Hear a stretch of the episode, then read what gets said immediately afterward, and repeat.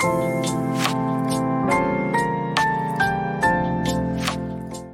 秒前より元気になれる弓嫁ラジオをスタートします。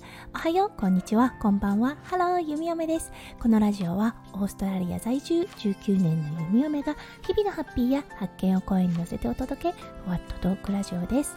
今日は9月1日木曜日ですね。皆さんどんな9月初めの日をお迎えでしょうか？オーストラリアは今日から春の第1日目となります。お天気はねちょっと悪いのですがはいあのもうね家の窓を網戸にした状態で空気の入れ替えができます。ということでねああもう冬も終わったなーといったような感じです。朝晩はねまだ結構冷え込むのですがうんお昼はとてもね暖かい春の陽気となってきました。はいそれでは早速ですが今日のテーマに移りましょう。今日のテーマはあなたは信じる祈りのパワーです。はいそれでは今日も元気に夢夢ラジオをスタートします。はいこのね祈りのパワーのトピックかなりスピリチュアルなことって思うかもしれませんがもうね研究もされていて確かに祈りのパワーあると言われている説もありますそしてなぜ弓嫁が今日このトピックをピックアップしたのかっていうことをちょっと順序立ててお話しさせていただきたいと思いますはい、弓嫁だったんですが、あと数日で日本に一時帰国します。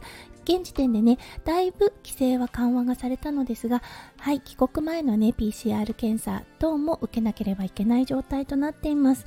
うん、なのでね、ちょっとね、ストレスを感じていることは感じてるんですね。そう、その中で月曜日、息子くんがいつも行っている児童デイケアの方に行ってきましたはいすごくすごくいいデイケアなのですが必ず何かもらってきますうん行けばその日そしてねそれから数日体調が悪い。そしてまたデイケアに行ってまた何かをもらってくるっていうようなね本当にねもう負のループというような状態となっています。はい。そして迎えた数日前の月曜日。帰ってきた時はね結構元気だったんです。あら珍しい。何ももらってこなかったかもなんて思ったんですよね。そしたら火曜日。もう本当にひどい咳で。もうね寝てる時に咳が出るっていうのはよくありますよね。うん。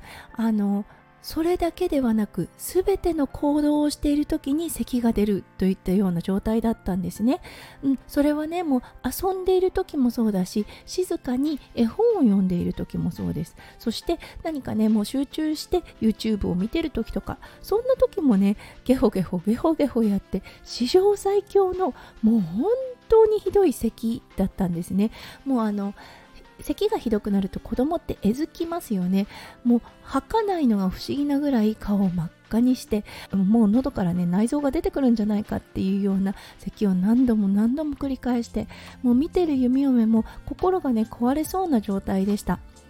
そしてしまいにはね夫翔ちゃんがいやーなんか悪い気もらってきた気がするなみたいなことを言っていてそう翔ちゃんの勘は当たるんです。そう常日頃人に触れるというねお仕事をしている夫翔ちゃんなのでやっぱりね敏感なんですよね、うん、これはねもうほんと信じるか信じないかはもうあなた次第なんですが弓嫁はそういう現象をね目の当たりにしているのであははうん何かもらってきたんだなって思ったんです。そしてもうイメージするのは家の中がもううようようようよと金が泳いでいるような状態でで例に漏れず弓嫁も夫翔ちゃんもその日の夜からもうゲホゲホし始めました。喉も痛いしなんかちょっと鼻も詰まってきた気がするなといった状態で。はいそしてね夫翔ちゃんが Facebook で伝えたこと。うん、今の現状況にとっても大変だ。とっても困っているっていうことを皆さんにお伝えして、うん、あの日本に無事に帰れるように皆さんどうか祈ってくれませんか？というようなメッセージを送りました。はいここで二手に分かれると思います。庄司さん何言ってるんだろうって思う方とうん祈りますっていう方がねやっぱりいると思うんですね。うんそれってねやっぱり経験もあると思います。そう今までね何か困った時があった時に祈ってもらったらなんだかことがうまくいったとかいうね経験がある人はあ祈りのパワーってあるのかなってごく自然にねそれを受け入れることができると思います。そしてねあの生きてきた環境にもよりますよね。祈りというものが身近にない場合はなかなかね祈れって言っても ちょっと難しいとは思うんですね、うん、ただねいろんな経験をして年月を重ねるごとに祈りというものがねただ単に行う動作というだけではなくねもうなんかね本当にそれ以上のパワーがあるなっていうのを感じてきました。はい。話を戻しましょうか。はい。そして次の日です。もうね夜の時点で変化はあったんですね。あんなに昼間ごほごほごほごほしていてそうそれはねもう普段しないお昼寝の時も本当に辛そうだったのでお昼寝させてみたんですね。だけどお昼寝の10分ごと少し寝たかなと思ったらまたごほごほっとするような状態でああこれが夜中も続くんだろうななんて思っていたんです。そしたらねもう夜中咳き込んだのは1回か2回ぐらいだけだったんですね。あれ？と思って。うん。あら？ちょっと良くなったのかな？なんて思ったんですよね。で迎えた朝。もう起きた時点で息子くんのテンションがねめちゃめちゃ高かったんです。うん。もうね元気いっぱいだったんですよね。そう。声もすごくよく出ているし。はい。そして鼻水とか咳がほとんど出なかったんです。うわすっごっと思って。うん。もうなんかね息子くんを眺めながら夫翔ちゃんと弓嫁ですごいね祈りってすごいよねっていう話をしてたんです昨日一日ね。うん、そしてすごく体調の良い一日昨日過ごしました。うん、そして迎えた今日、今朝ですね、木曜日の朝です。はい、あの声がね、起きた瞬間に息子くんの声かすれていたんです。あれ？と思って。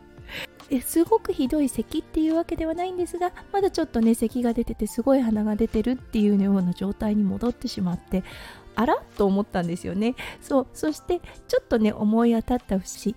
はいこれは昨日ねすごく体調がよくってもう弓嫁も夫翔ちゃんも2人でミラクルだなんて言ってたんですよね。その時にその状況を動画に撮って Facebook に皆さんにお礼をしたんですね。うんそれを見た方たちがね息子くんの回復を祈っていてくれた方ですよね。安心しますよね。そこで何が起こったのかなって思った時にもしかすると無意識化にあもう大丈夫といったような状態でその風邪が治りますように回復しますようにっていう感覚がちょっと薄れたのかなって思ったんです。だから急激に治って今朝は今の状態に戻ってしまったっていったような状態なのかなって思ったんです。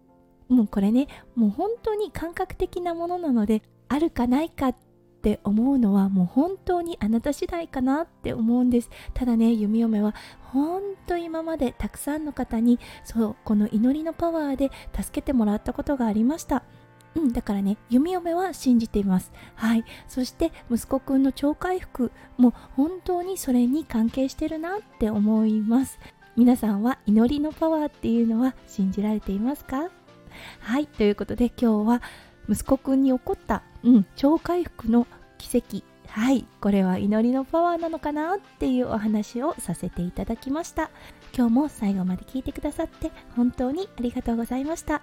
皆さんの一日がそして1ヶ月がどうか素敵な素敵なものでありますよう弓嫁心からお祈りいたしております。それではまた明日の配信でお会いしましょう。数秒前より元気になれる弓嫁ラジオ弓嫁でした。じゃあね、バイバイ。